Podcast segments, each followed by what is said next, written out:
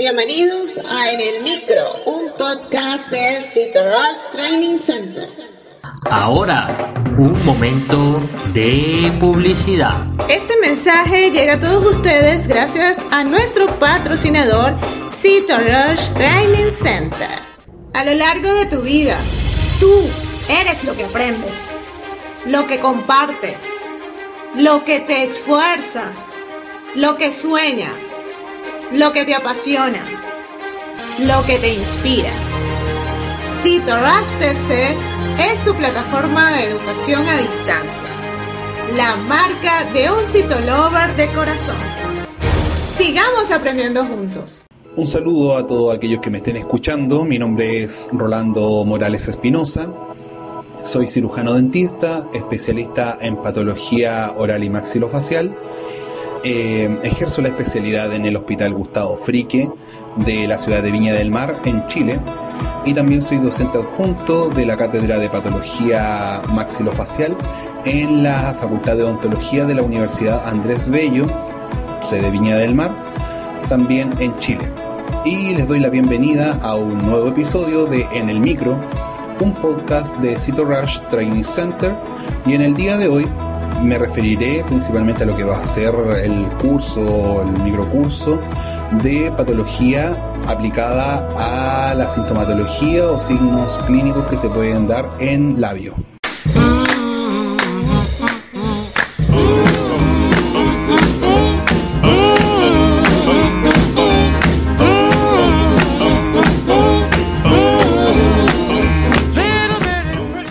Cuando uno hace referencia respecto a la patología oral, esta es una especialidad de la odontología que está dedicada principalmente a la evaluación diagnóstica y también el eventual manejo terapéutico que se puede realizar de las diferentes manifestaciones o signos clínicos sugerentes de enfermedad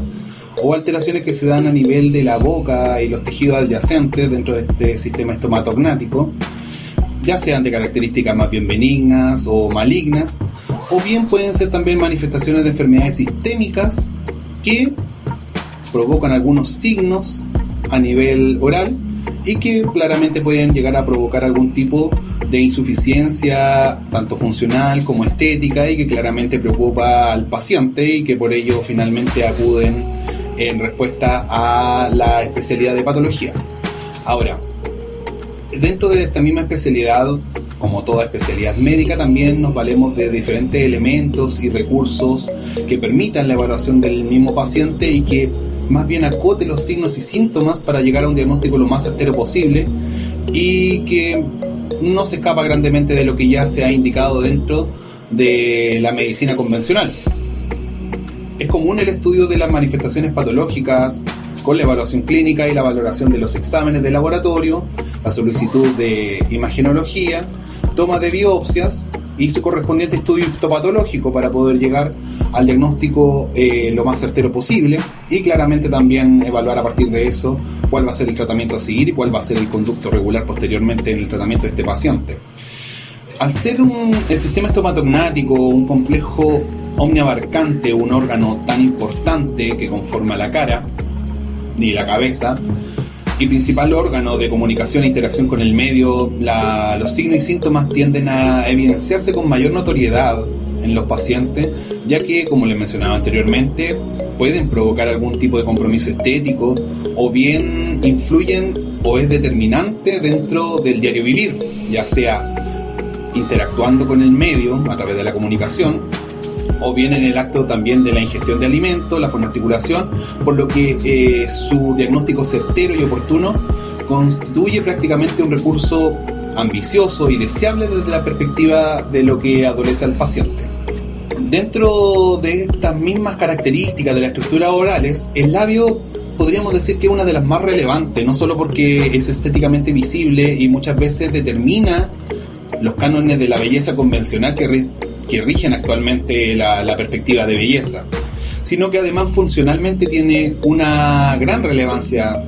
es bastante significativa. Es, o podríamos identificarlo como el órgano fonoarticulatorio que corta el aire al gesticular un vocablo eh, y que claramente si es que este se ve limitado de alguna forma, puede imposibilitar la comunicación verbal por parte de los pacientes. Por otro lado, permite el contacto o es el primer, la primera vía de contacto con los alimentos. Eh, y sella la cavidad oral también para el, el funcionamiento de la masticación, contiene el bolo alimenticio y además es un vector de continuidad y de contacto con el mundo exterior, sobre todo en la primera etapa de nuestra vida. Por ende, y de forma no menor, cualquier tipo de manifestación de signo clínico, ya sea sugerente de benignidad o maligno, influyen directamente en la funcionalidad y por lo tanto también en la calidad de vida del paciente. Eh, sobre todo, como les mencionaba anteriormente, la estética puede verse significativamente afectada. Es evidente que las patologías del labio son múltiples. Pueden ser directamente locales, ¿ya? nuevamente haciendo la distinción entre aquellas que pueden ser benigna o maligna, y también podemos identificar algunas manifestaciones de enfermedades sistémicas que pueden repercutir también en el aspecto eh, y en la, funcionalidad del labio mismo. Y afortunadamente para todos los que están comprometidos, digamos, en la parte de patología oral o también la dermatología o en la medicina convencional, eh, gran parte de estas lesiones se, se corresponden con su contraparte en piel la intención del curso propiamente tal, eh, si bien es cierto, como les decía, pueden ser múltiples o muchas enfermedades las que pueden estar asociadas directamente al labio, busca principalmente a través de la exposición de casos clínicos, que creo que es aparentemente, o desde mi perspectiva, bastante más didáctico para poder comprender cuáles son estas manifestaciones y signos clínicos que se pueden dar en labios y cómo estos se correlacionan entre sí y que muchas veces pueden ser comunes a diferentes diagnósticos. En una primera instancia también, desde una perspectiva práctica, es mucho más amable, creo yo, para interactuar con aquellas personas, aquellos profesionales de la salud, aquellos pacientes. Eh, pareciera ser mucho más adecuado abordarlo desde una perspectiva más bien de casos clínicos a una netamente teórico-disciplinada que muchas veces puede referirse a diferentes enfermedades con diferentes nombres y que puede resultar no necesariamente eh, fácil de asimilar. Sin embargo, el hecho de que existan signos clínicos que son comunes entre ellos y además que puedan llamar la atención, nos puede acercar bastante a lo que son los diagnósticos a una correcta semiología inicialmente, una correcta pesquisa, y que nos puede llevar a algún diagnóstico presuntivo lo más certero posible, así como también descartar aquellos diagnósticos que podrían ser los diferenciales de esa misma manifestación. Bajo estas circunstancias claramente no van a ser presentadas todas las patologías del labio, no, no es la intención inicial. Estos casos que se, van, se expondrán en este curso se seleccionaron porque comparten similitudes, signos comunes, eh, ya sea en la metódica o en la teoría, y que como les mencionaba anteriormente son aplicables a diferentes lesiones. Por lo tanto, los invito a realizar un análisis más profundo del, estudio de esta, de esta estructura anatómica, indagar en los factores que podrían causar o inducir eventualmente la aparición de los hallazgos de, durante el examen clínico y lograr un diagnóstico o bien realizar una derivación oportuna que además facilite el tratamiento precoz. Y si te gustó en el micro, la mejor manera de apoyarnos es que compartas este podcast con tus amigos. Puedes seguirnos por las redes sociales, eh, como en Instagram, arroba tc,